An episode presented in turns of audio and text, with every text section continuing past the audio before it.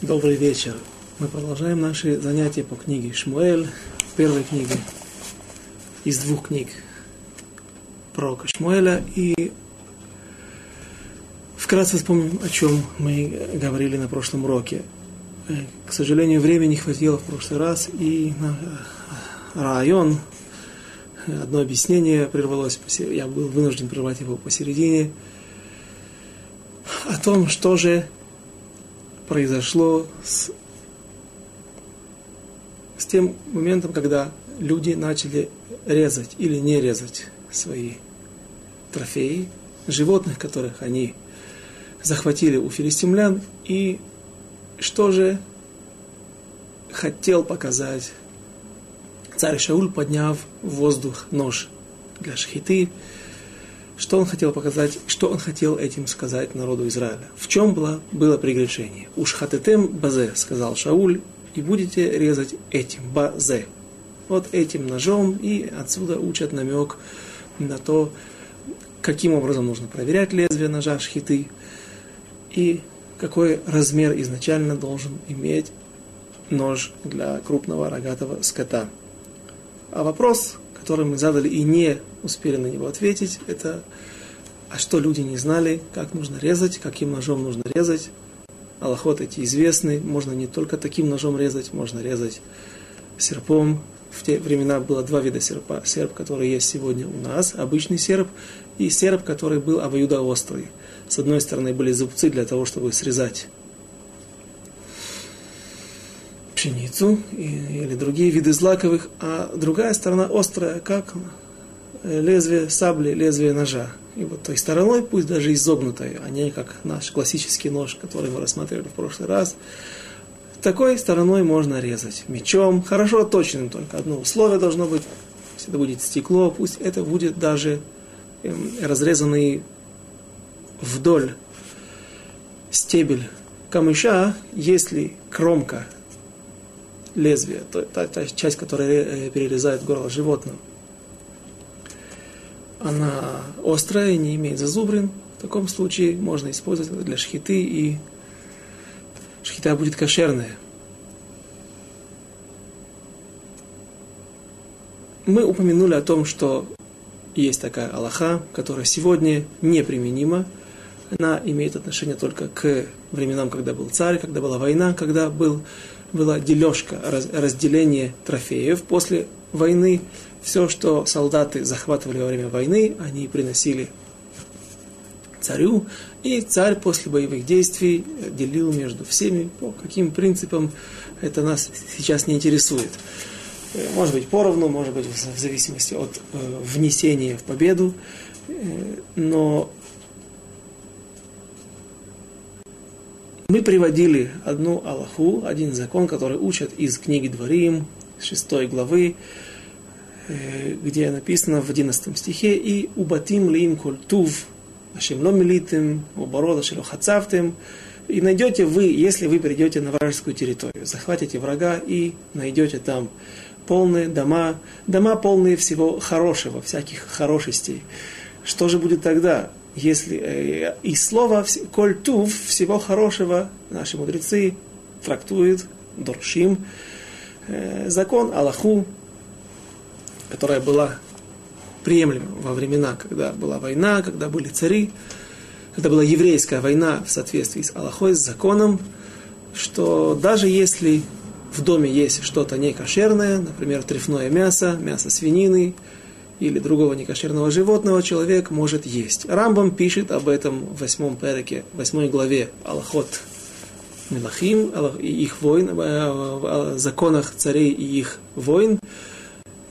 Он говорит, только добавляет слово, немножко устражает. В ситуации, когда люди будут солдаты голодные. То есть должна быть какая-то причина для того, чтобы разрешить не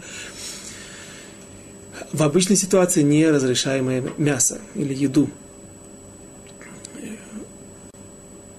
Что же произошло здесь? На основании этой Аллахи, этого закона, можно попытаться объяснить, что же хотел, чему хотел научить и показать Шауль. Показал нож. Прекрасные люди знали, что такое шхита, как резать, какие, какая при этом Аллаха, э, то есть все нюансы.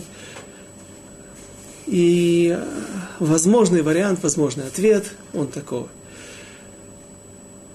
Когда разрешено людям есть животное некошерное? Или, да, пусть это будет кошерное животное, но убитое некошерным способом. Например, зарезанное некошерным ножом или же просто убитое, э, застреленное, задушенное током, как сегодня убивают в Швейцарии, и запрещают евреям, местным евреям шхитовать животных, и из-за этого мясо там очень дорогое, приходится завозить его из Франции. В Швейцарии считают, что мясо, э, что этот способ убийства животных током, он более гуманный. Э, так вот, если животное убито не кошерным путем, его можно есть. Шауль говорит, ишхатетем базе, показывая им нож. Нет, вы должны в этой ситуации резать, ибо сейчас мясо запрещено в, пищу. Почему?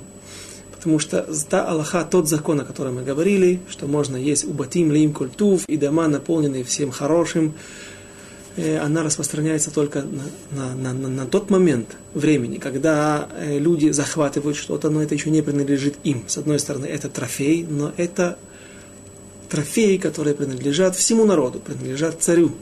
А вот только когда и, и когда будет дележка, когда будет раздел всего захваченного, после этого эта лоха теряет свою силу. Нельзя больше есть. В тот момент, когда ты получил после раздела захваченного имущества у врагов, и ты получил овца, барана, козу, корову, овцу, барана, козу, корову, после этого запрещено, когда это стало твоим личным имуществом, а не имуществом, принадлежащим теперь не филистимлянам, а всему народу Израилю пока что, после этого запрещено резать.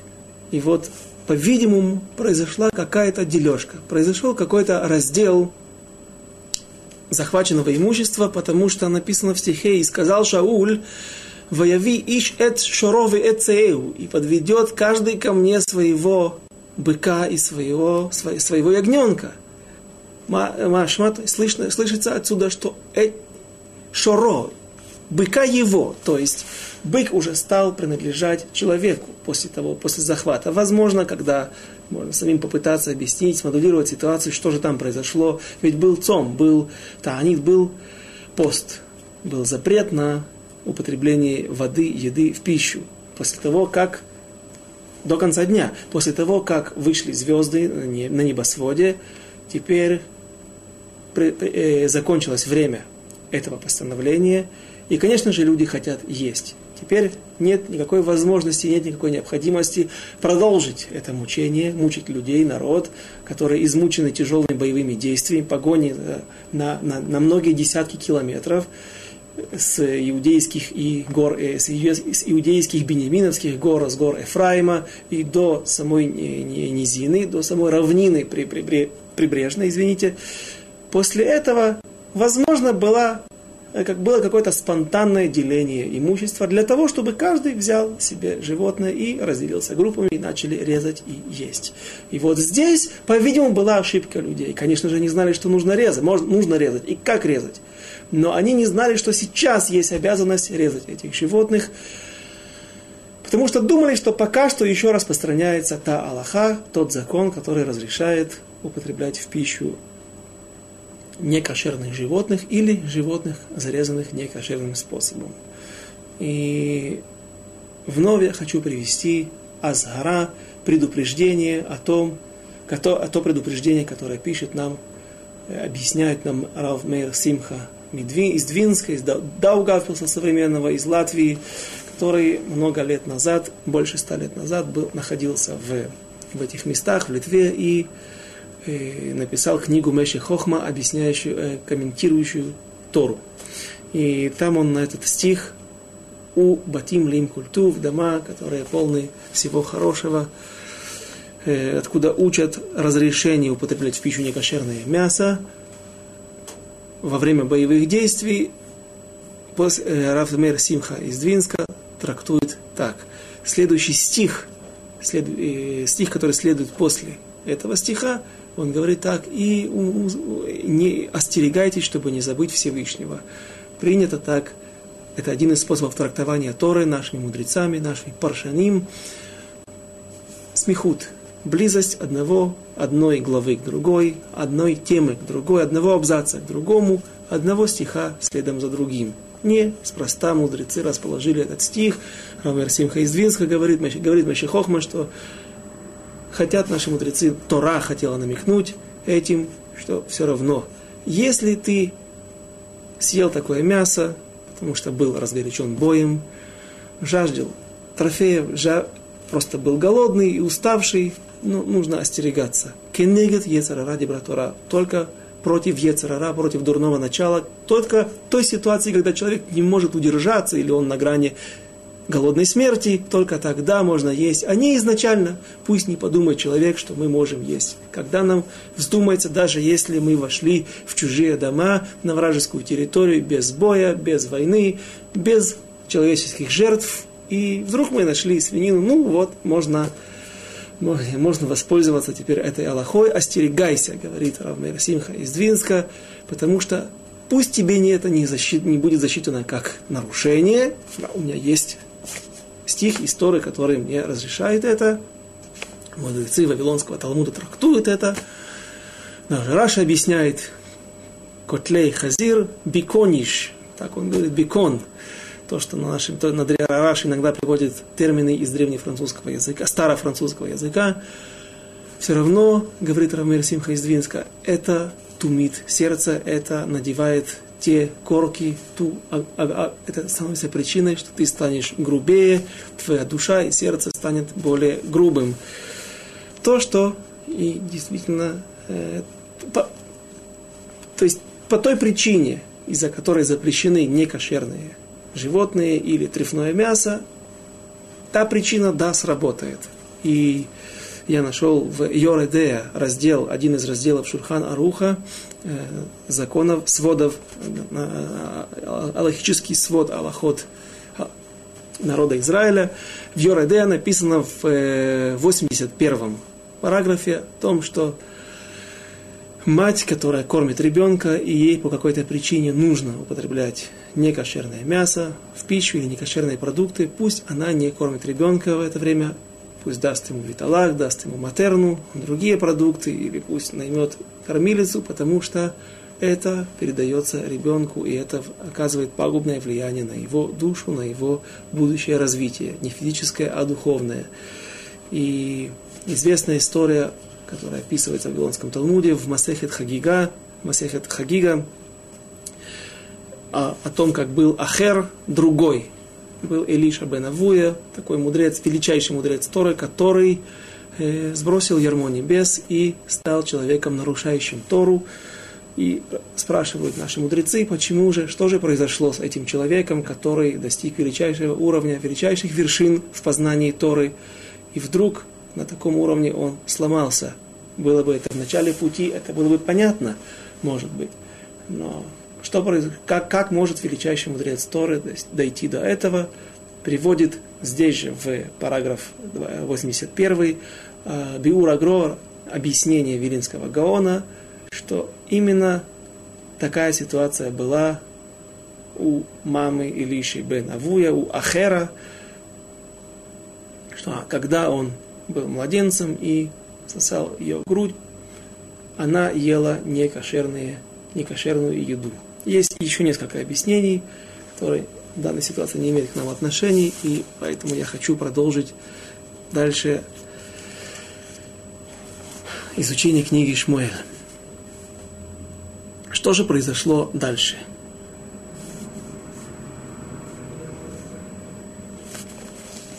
Стих 36, Лама 2. ויאמר שאול נרדה אחרי פלישתים לילה ונבוזה בהם עד אור הבוקר ולא, ולא нашер бахем иш, вайомру коль готов бейнех асе. Шауль спрашивает народ Израиля, ну что, после того, когда мы подкрепили свои силы, после удачной кампании, удачной погони, разгрома врагов и э, захвата трофеев, стоит ли нам, может быть, мы продолжим войну, и говорит народ Израиля, делай как угодно, твои, как хорошо в твоих глазах. Стих 37. Вайомер Хакоин Ганикрав Галом Эль Хайлуким. И вот Коин, первосвященник, предлагает Шаулю, может быть, нужно спросить Урим Ветумим, обратиться ко Всевышнему. Ваишаль Шауль Байлоким Хаэред Ахары Плештим, Хатитнем Баяд Исраэль, Вело Анаху Байом Хаун. И спросил Шауль у Байлоким, у Всевышнего, через Урим Ветумим, Хаэред Ахары Плештим, спустимся спуститься ли нам продолжать погоню и войну с филистимлянами, отдашь ли на, в наши руки филистимлян, и не ответил Всевышний в тот день Шаулю. Э, здесь есть несколько моментов, на которые я хотел обратить внимание. Во-первых, объясняют наши мудрецы в Вавилонском Талмуде, что Урим и Тумим не спрашивают два вопроса подряд – а только один, получив на него ответ, спрашивают другой. Такая была, такой был порядок обращения ко Всевышнему. Здесь же мы видим, что Шауль спрашивает, а погнаться ли мне за филистимлянами? Первый вопрос. И второй, дам ли, а, а предашь ли ты их в руки мои? Почему два вопроса? Как объясняет Вавилонскому мудрецы Вавилонского Талмуда, что если время очень тяжелое и нету времени, буквально есть считанные минуты, считанные секунды для того, чтобы обратиться ко Всевышнему, можно спросить несколько вопросов подряд. А если же ситуация не настолько тяжелая, не настолько напряженная, то если спрашиваются два вопроса, отвечает, получает ответ на второй, на последний. Пусть сколько, не два, три, четыре, если спрашивают подряд, отвечают на последний. Но, может быть, можно было бы объяснить и так – что это, в принципе, один вопрос. Стоит ли мне гнаться за филистимлянами? Дашь ли ты, предашь, предашь ли ты их в мои руки? Если не предашь, то так я и не буду гнаться. То есть, возможно, что это и один ответ. Хотя видится по-простому, что в этом предложении, в этом стихе заключены два ответа, два вопроса. Также есть спор между мудрецами, там же, по поводу времени, когда можно обращаться ко Всевышнему. Есть, которые говорят, что и днем, и ночью. Есть, которые говорят, есть мнение, которое говорит, что только днем.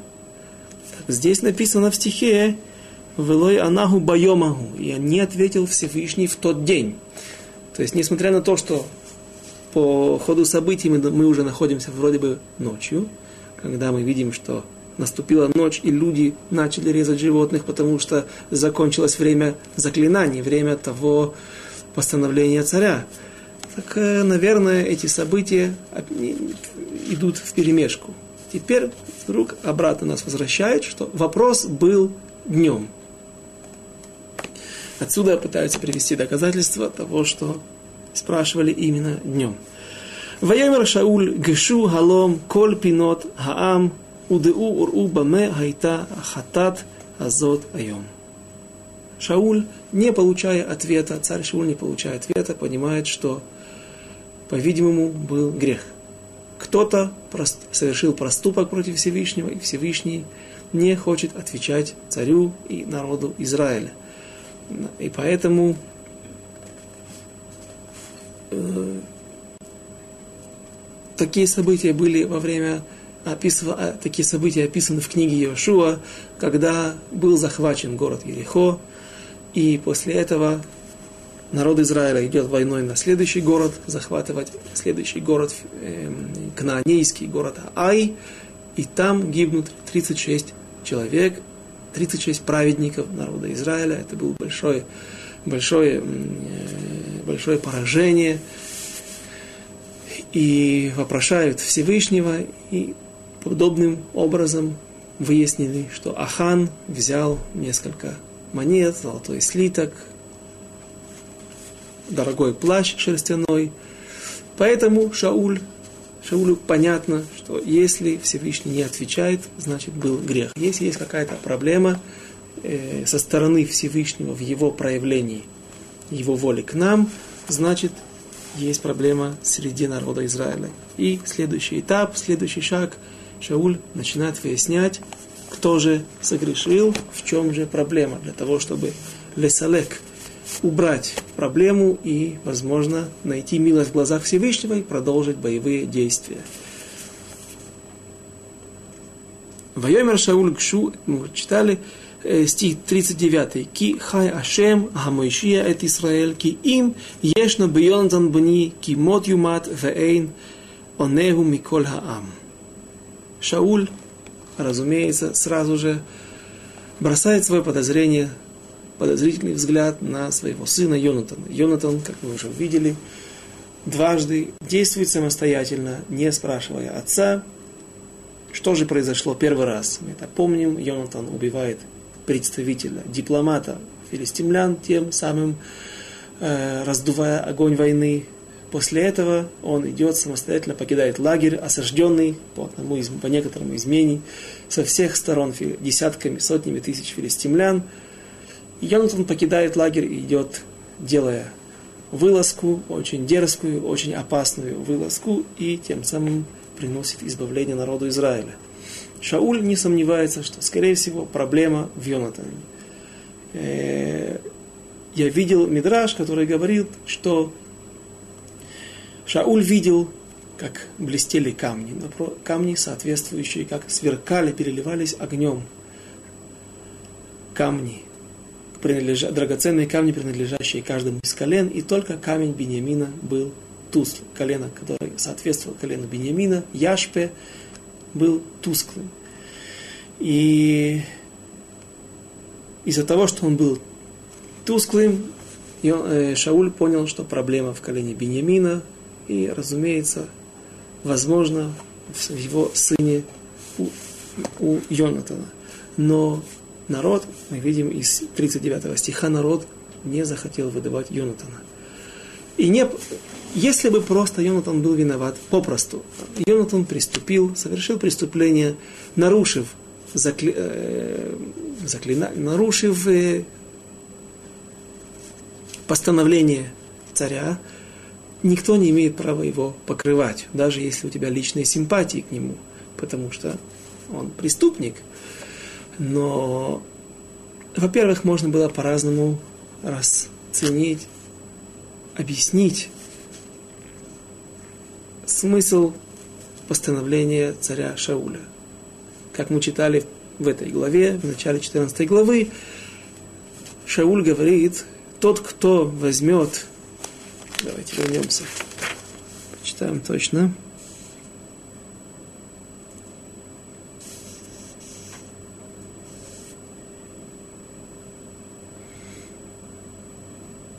Но Шауль, 24 стих, но Шауль заклял народ, сказав, проклят будет человек, который вкусит пищу до наступления вечера, пока я не отомщу своим врагам. Насколько я помню, имелось, имелся в виду хлеб, не просто пища.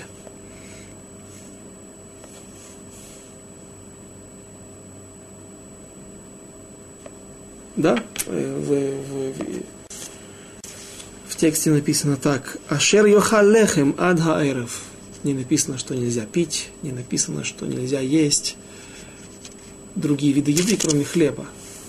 Это одно объяснение, которое может быть у народа, пусть ошибочное, потому что мы видим, что и из-за меда нельзя было ни пить, ни есть, ничего.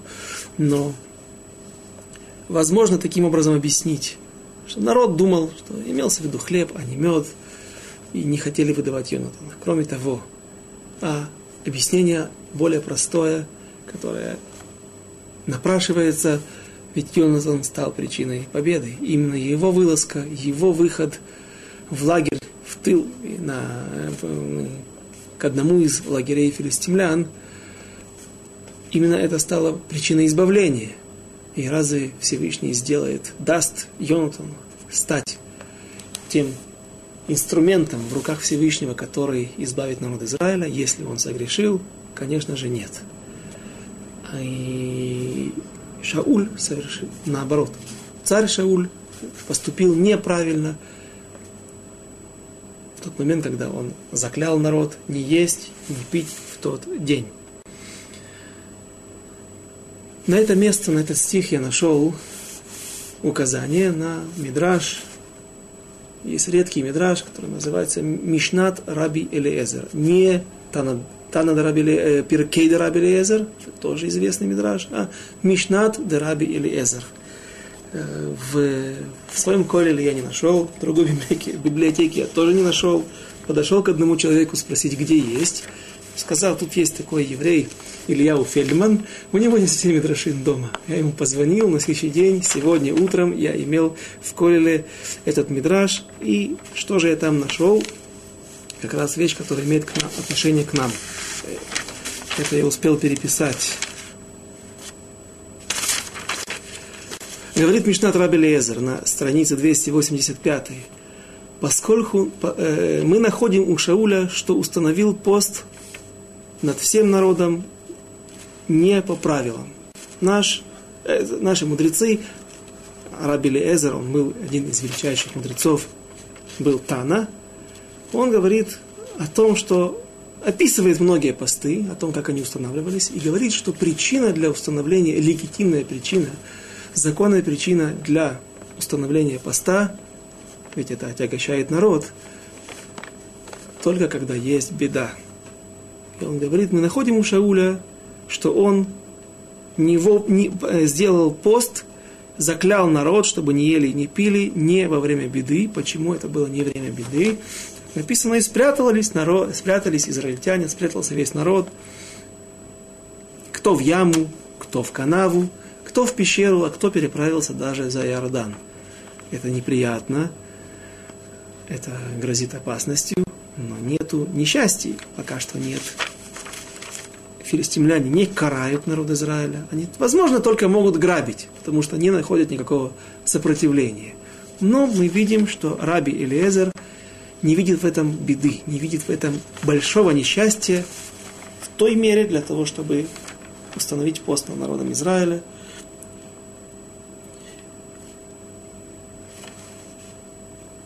И написано дальше в Мишнат Раби Лезер, и в заслугу Йонатана было избавление, что пошел на самопожертвование ради Израиля, было послано это избавление.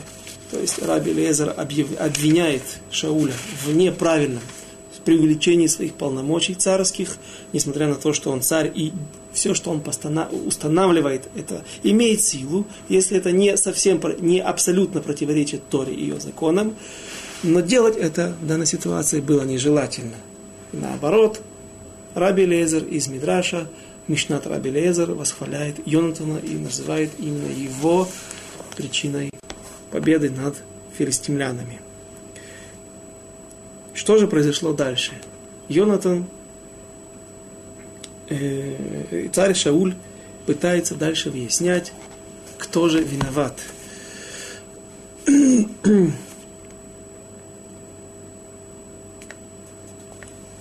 Стих 40. «Вайомер эль кол Исраэль, атем тию леэвер эхад, вани вайонатан бни ние леэвер эхад, вайомру гамель шауль, атов бейнеха асе». Шауль говорит, что я был с одной стороны, вы, я с Йонатаном, мы будем с одной стороны, а весь народ Израиля, я думаю, что здесь более точно, это не написано воочию, но, наверное, было бы правильно сказать в соответствии с тем Мидрашем, который говорит, что только колено Беньямина было, на него пало подозрение в самом начале, потому что его камень не светился.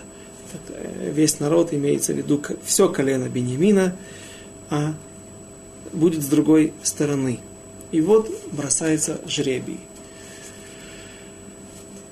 Что же такое жребий? Имеем ли мы право бросать жребий? И как на основании этого жребия мы можем устанавливать закон? И даже устанавливать смертную казнь?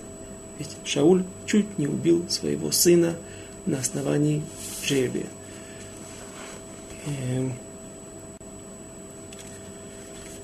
Есть Сефер Хасидим, Сефер, который принадлежит к эпохе Ришоним, знаменитый мудрец Раб, Рабейну Иуда Хасид, если я не ошибаюсь, это также Тосфот Рид. У него есть два источника. Книга, в которой он описывает различные законы, различные аллахот.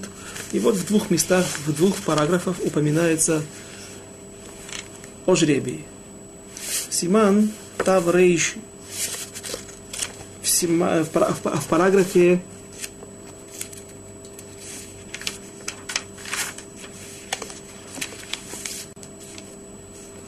779 он говорит так. Сфина, я сразу переведу на русский язык, если люди находятся на корабле, и вдруг видят, что начался шторм, и все корабли вокруг находятся в спокойствии, они плывут, и на них не воздействуют волны или ураган, а только их сфина, только их корабль пытается, э, волны пытают его, пытаются его уничтожить, разломать, утопить. Известно, Баядуа, понятно, что на этом корабле есть человек, который хаяв, человек, который обязан смерти, и Всевышний преследует именно его. Тогда нужно, кстати, эта ситуация э, в точности напоминает нам ситуацию, она взята из э, пророк Йона, когда он Йона, Йона бен Амитай, который уходил, уплывал, убегал из земли Израиля и пытался убежать от Всевышнего. И э, понятно, что это не, там нужно разбираться точно, что же было, какие мысли и каванот, какие намерения были у, у, у пророка Йоны. Но ситуация взята полностью оттуда. Рашаим говорит, Сефер Ахсидим, имеет право люди бросить жребий. И вот когда три раза подряд выпадает жребий, именно только в этой ситуации, не один раз, а три раза подряд жребий выпадает на одного и того же человека, тогда имеет право бросить его в море. То есть полностью ситуация, которая описывается в, в, в книге Йона. Но есть противоречие в самой книге, в Сефрах Сидим есть противоречие. Э, Рабиуда Ахасид, он сам себе противоречит. В параграфе 701. Тавшин Алиф. Вот написано, на первый взгляд, вещь, которая противоречит ему же, его же высказыванию. Бне Адам, Шебесфина, люди, которые находятся на корабле, и был, и была буря, не имеют права бросать жребий для того, чтобы выяснить таким образом, кто же виноват на этом корабле. И не делать, не имеем права, нельзя делать так, как делали Йоне он был там среди евреев, среди неевреев. Йона бен Амитай, потому что асмахта, асмахта это, переведем на наш язык, разговорный, на наши э, понятия, э, когда человек другому, один другому обещает. Вот смотри, видишь, сидят друг у друга на балконе, у кого-то в гостях, хорошо выпили, и э, один другому говорит, смотри, видишь поле, я тебе его обещаю, я тебе его подарю. Потом на следующий день, когда оба протрезвели, второй, правда, хорошо помнит, что было, первый не помнит. Он говорит, смотри, ну пришли, я пришел получать поле, которое ты, ну ты что, ну я, ты, ну ты действительно, на самом деле, ты полагаешься на те слова, которые я тебе говорил. Он говорит, а почему нет? Я, я всерьез это воспринял. Ну, я был в таком состоянии, что я так как быть? Он его тебя тащит в, Дин, э, в Бейздин, в э, Равинский суд. Говорят, что это асмахта, это мы полагаемся на то, что нельзя полагаться. Нет у этого никакого, никакой юридической силы. Я не подписал. Нет, не, тот человек, который обещал, он не подписал. Э, нет его подписи нигде, ни на каких документах, ни на каких векселях, ни на каких э, бумагах не было двух свидетелей, которые могут сказать, что да, в общем, придать этому какую-то юридическую силу. Это называется асмахта на языке Вавилонского Талмуда, на языке нашей Торы, наших мудрецов. И асмахта локани, асмахтой нельзя приобрести ничего. На это мы не можем полагаться. И прежде всего ответим на противоречие между двумя параграфами, двумя пунктами у пророка, у, в книге Хасидим. Я думаю, ответ такой. Ответ такой, что в том месте, в первом параграфе, в 679 э, говорится о том, что э, Сефер Ахсидим говорит о том, что можно полагаться на подобный жребий, когда трижды он выпадает на одного и того же человека, даже имеет право бросить его в море, потому что были дополнительные признаки. Все корабли вокруг шли в абсолютном благоденствии. Не было никакой проблемы. Светило солнце, не было тяжелых волн, дул ветер, попутный ветер в паруса, и вдруг один корабль, который находится совсем недалеко от других кораблей, и только с ним происходит, как, как, э, происходит как, как, просто какое-то чудо. Его бросают волны вокруг него, бушует бурь, ураган. Только тогда в этой ситуации мы можем положиться на жребий. А, в обычной ситуации, когда вдруг люди решили, решили, что нужно им избавиться от лишнего балласта. Возможно, мы не доплывем до, до, до, до, до, берега. Непонятно, кто виноват, нет четких указаний, четких примет, что есть кто-то именно на этом корабле или в другой ситуации, кто-то именно здесь виновный сто процентов, кто-то из нашей группы, из нашего корабля в этой ситуации говорит Равиуда Хасид, нельзя, э, Сефер Хасидим, нельзя нам полагаться на на жребий. А только когда можно полагаться на жребий, говорит, только когда мы делим что-то абсолютно равное. Например, в ситуации, когда есть два брата, которых, у которых, к сожалению, умер отец, и он оставил им в наследство два абсолютно равных имения два, две недвижимости. Одна находится в центре Москвы, или в центре Киева, которая стоит сегодня сотни тысяч долларов. Небольшая квартирка, но в центре, Москвы, в центре Киева, на Подоле. И... Или же уместье большое, не маленькую квартиру в центре Киева, а огромное поместье в Конче-Заспе. И там оно также стоит сотни тысяч долларов. Каждый из братьев сомневается или не знает, что выбрать. Один любит шум города, один любит центр, быть в центре жизни, другой любит тишину и спокойствие, или каждый из них предпоч... видит и в том, и в другом проявлении что-то хорошее, они не знают. Тогда можно делить. Если есть две равные части, две равных доли, которые чем-то отличаются по другим, по другим параметрам, тогда можно бросать жребий. И на основании этого первосвященник бросает, бросал жребий на двух э, баранов, на двух э, козлов. Козлов отпущения. Точнее, один был, бросался для Азазель, бросался к сатану, как бы в грехоочистительной, в виде грехоочистительной жертвы, а другой приносился в жертву для Всевышнего.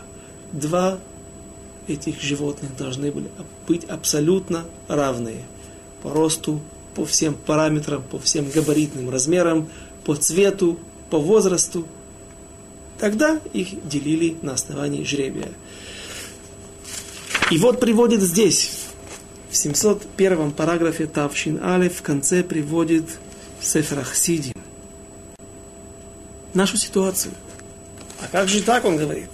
Ведь у нас то, что написано в Шмуэль Алеф. Вайомер Шауль лехапило бейно у бейн Йонатан бно, вилакед Йонатан. А как же там бросали жребий? Ведь, может быть, тоже не было такой ситуации в точности, как с пророком Йоной. Шам, Хая Арон, там был ковчег завета, там был святой Арон. И там были люди, которые знали, как это делать, знали все тонкости. Там ситуация также отличалась, как и в предыдущем параграфе, в котором мы не находим противоречия, пытались объяснить противоречия, когда можно бросать жребий, когда нельзя. Ведь получается, что таким образом мы полагаемся на вещи, которые мы не понимаем, каким образом устанавливается закон – мы полагаемся в какой-то степени на случай. Если был Арона Койдыш, если был Ковчег Завета, Скиния, мы полагаемся на то, надеемся на то, что Всевышний примет участие, примет участие. И там написано, что нужно молиться, нужно молиться для того, чтобы случайно, не дай Бог, не выпал на жребий на, тот, кто, на того, кто не виноват. И... Но попросту какими-то чудесными или получудесными способами не устанавливают закон, не выясняют истину. Например, в ситуации, когда два человека держатся за талит, шнаим, охзим, талит, эхад, двое держат какой-то плащ, какую-то вещь, и каждый утверждает, что она моя, и нет у нас никаких доказательств о том, кому принадлежит вещь, никакой улики в чью сторону склонить. Чашу весов, тогда мудрецы говорят, хорошо, разделите пополам. Ну, если это шарф или плащ, не нужно его разрезать, наверное, продадут его и деньги разделят пополам. В общем, каким-то образом делят пополам. В этой ситуации это не является гаданием. Ведь один из них действительно является хозяином, другой нет. Каким Хорошо, поделите пополам. В этой ситуации есть самхут, есть сила у Бейздина, у Равинского суда, легавке, сделать это ничейным, и после того, когда стало это ничейным, такая диктатура, равинская диктатура, ситуация, когда мы не можем достичь какого-то результата, и с одной стороны мы не можем лезакот, эм, оправдать кого-то, с другой стороны мы не можем кого-то обвинить, тогда делаем поровну. Опять же, для чего это привел? Чтобы сказать, что здесь не происходит чудо. Мудрецы просто делают это ничейным. После этого, когда... Есть такое понятие эфкер, э, эфкер безин эфкер. Эфкер это ничье. Когда это стало ничье, Безин приобретает это в свои руки, суд, и дает каждому половину. И вот недавно, позавчера, в субботу я учил Рамбана, смотрел комментарий Рамбана на недельную, будущую недельную главу Насо, и я обратил внимание, увидел для себя, нашел для себя новость, о которой, но хидуш, о которой говорит Рамбан, что в книге, в, в недельной главе Насо рассказывается о заповеди сота, да, женщина. Это мы упоминали на самых первых, на наших первых уроках о том, как Хана обещала, пыталась угрожать Всевышнему. И сразу же раз, э, горько сожалела об этом, расплакалась. Нельзя ставить ультиматум Всевышнему, это не поможет. Но о том, что она может стать сотой и так далее. Не будем упоминать во все, не входить во все нюансы. Так вот, законы соты описываются в недельной главе со, э, Насо, и Рамбан говорит о том, что это единственная Аллаха из всех Аллахот, из всех 613 заповедей, когда истина выясняется чудесным путем, когда как, берут какую-то воду, вытирают туда не какие-то, а известные слова, и вдруг дают эту воду выпить женщине, и эта вода, достигнув внутренности женщины, может нам прояснить истину, вступала ли она в незаконную связь с чужими мужчинами или же нет. Это единственный случай. В других ситуациях это делать нельзя, так же, как и в бросании жребиев. Теперь продолжим дальше. В данной же ситуации все выполнилось в соответствии с законом, в соответствии с Аллахой, и царь Шауль чуть не убил своего сына – и 43 стих. Вайомер Шауль Эль Йонатан. Вайомер Шауль Эль Ашем Элакей Исраэль Гава Тамим Вейлакед Йонатан Шау Вешауль Вегаам Яцу Вайомер Шауль Гипилу Бейнил Бен Йонатан э, Йонатан Бни Вейлакед Йонатан И был пойман, точнее выпал жребий на Йонатана. Вайомер Шауль Эль Йонатан Хагидали Меасита Сита Шауль делает короткий, короткое расследование во время полевого суда, который, как известно, быстрый и не, не, не, не, не очень усердствует для того, чтобы разобраться, что произошло.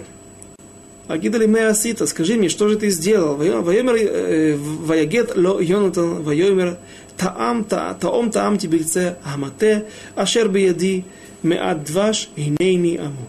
И вот Йонатан чистосердечно признается о том, что, в том, что он сейчас во время этих боевых действий, которые были во время светового дня, он вкусил мед, нарушив тем самым запрет его отца. А если мы скажем, ну как же так, ведь он вообще не присутствовал во время этой заповеди, во время этого заклятия, запрета, то я в прошлый раз остановился и обратил внимание на стих, в котором Йонатан говорит после того, как народ упрекает его, останавливает его, предупреждает, что остерегайся, твой отец заклял народ, чтобы не ел и не пил. Йонатан говорит, отец не прав. Тем паче, если, 30 стих, тем паче, если бы ел сегодня народ из добычи врагов своих, которую он в, в, взял, то не был, то, то не большим ли, не большим ли было бы поражение филистимлян. И с этого момента мы видим, что Йонатан перестает быть человеком, который по ошибке нарушил закон, теперь он становится нарушителем бемезит. Как будто бы он злоумышленно приступил этот закон, эту Аллаху, это постановление своего отца. И Йонатан, зная это, говорит со смирением, да, отец, я виноват, вот я готов умереть. Вайомер Шауль, коль я Ким, и сказал Всевышний, э, и сказал Шауль, так сделай, поступит Всевышний, выхой Йосиф, кимот имот тамут Йонатан. Пусть такое зло сделает мне Бог, и даже если, и даже еще больше, если ты, Йонатан, не умрешь.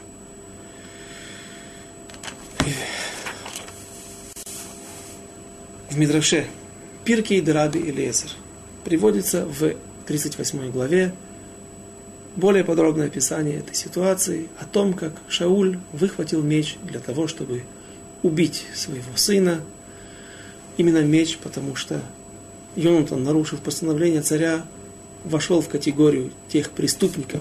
Он проходит теперь по статье Уголовного кодекса, еврейского уголовного кодекса, которым он, который гласит о том, что все те люди, которые нарушают постановление царя, входят в категорию Мордей Бемальхут. Приступившие, те, которые восстают против царства. И такие люди, э, их казнь именно мечом.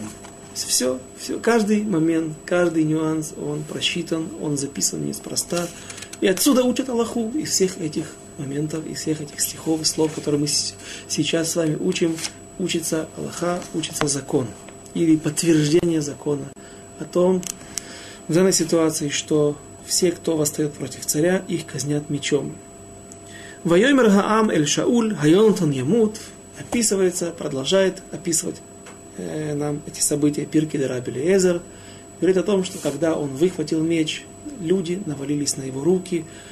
Все, кто находились при этой сцене, были приближенные царя Шауля и не дали ему выполнить этот, этот, этот э, исполнить смертный приговор, утверждая, разве Йонатан умрет. Тот человек, который стал причиной избавления, не может быть, не, не может быть убит, а есть у него причина для помилования. Царь имеет право помиловать в этой ситуации своего сына и любого другого человека, бецируф, эм, вместе с какими-то другими плюсами, другими причинами, которые позволяют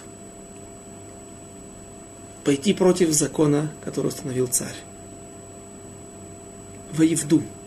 И выкупили, народ выкупил. Написано, что народ принес количество золота, количество золотых украшений, драгоценностей по весу самого Йонатана, сколько он сам весил, и столько же принесли золота, и таким образом выкупили Йонатана. Есть мнение, что в Евду принесли жертву вместо Йонатана. Йонатан должен был умереть, поэтому уничтожили другое животное вместо человека.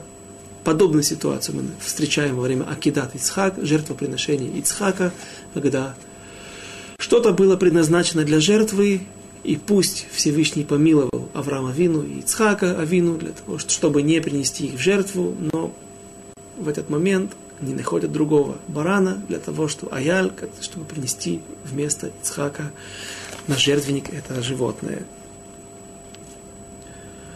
Барух Хашем, слава Богу, Йонатан остается жив, и ситуация не закончилась трагедией. Дальше. Ваяль Шауль Меахарей Плештим, у Плештим Алху Лимкомам.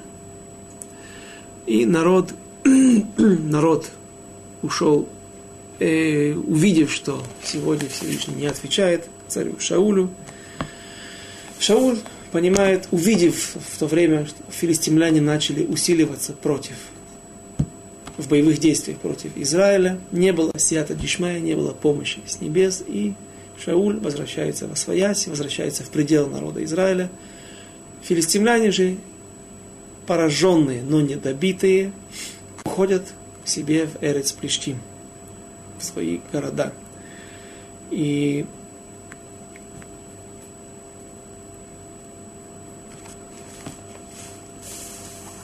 Радак добавляет нам еще один штрих этой ситуации, которую сейчас мы рассмотрели. Рав Довид Кимхи объясняет, он задает вопрос. Вопрос, который после того, когда он его спрашивает, оказывается действительно очень логичным и очень уместным.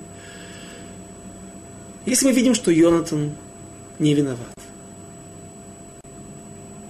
как же Урим Ветумим, или жребий, выпал трижды именно на Йонатана? Тем самым Всевышний указал, как бы, что Йонатан таки да виноват. Это, некое, это не некое, это противоречие. И Радак объясняет таким образом. Йонатан действительно не был виноват. Он не присутствовал при этом. Он попробовал, он только попробовал, он только вкусил. Это не является вообще едой.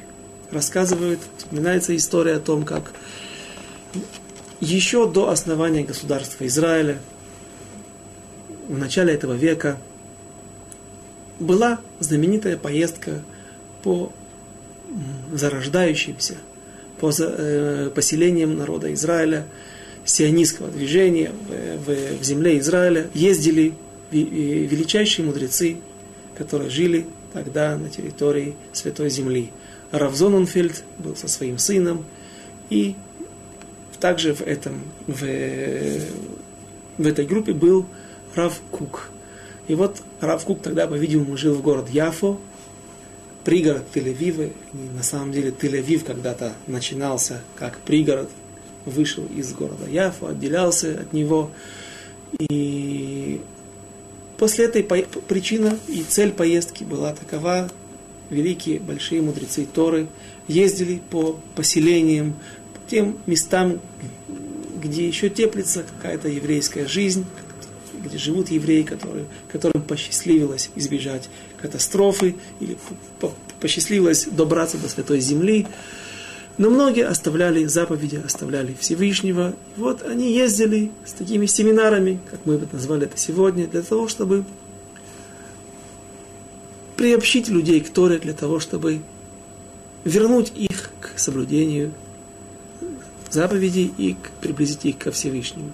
Когда же после большого крюка, после поездки через, по, по, северу, по Галилее, они добрались до города Яфо, где жил Равкук, так Рав Зоненфельд был угощен чаем. Хозяйка, жена Рава Кука Ребецин, принесла стакан горячего чая. И Рав Зоненфельд пил этот чай маленькими глотками. Когда они вышли из этого дома, из дома Равакука, сын Рава Зоненфельда удивился. Он очень был изумлен. Ведь сегодня есть Йорцайт, сегодня у тебя есть тот поминальный день, когда ты, когда люди, евреи, читают Кадиш в синагоге, в тот день, когда умер отец или мать, или другие близкие родственники, тогда ставят свечку. Это называется на идиш у ашкенадских евреев Йорцайт – и вот Рав Зоненфельд всегда вел себя таким образом. В этот день он постился. И как раз в этот день был Йорцайт по одному из близких родственников, которые уже ушли в мир иной, в мир Улам Шикулотов. И вдруг он видит, что, а сын видит, что отец получает стакан чая, и он пьет его. На изумление отца, на изумление сына, Рав Зоненфельд – Рав Иерусалима ответил таким образом. Во-первых, было бы неприятно, если бы я не отпил этого чая, потому что как есть заповедь поститься и помнить, помнить о своих родственниках, о своих близких, которые уже ушли и не с нами – Точно так же есть заповедь не обижать хозяйку, не обижать, не позорить других людей. И кто знает, как люди бы отнеслись, как люди потом бы расценили мое поведение, ведь Рав Кук был сионистом, был не совсем э, того направления, тех взглядов, какие были у Рава Зоненфельда. И может быть, он не полагается на его дом, на его кашрут. Я приведу такую ситуацию, которая более близка к нашим временам. Ситуация просто смешная. В Америке был величайший мудрец Торы Рав Мойше Файнштейн. Рассказывают, что Стайплер, величайший мудрец Торы в земле Израиля, который э,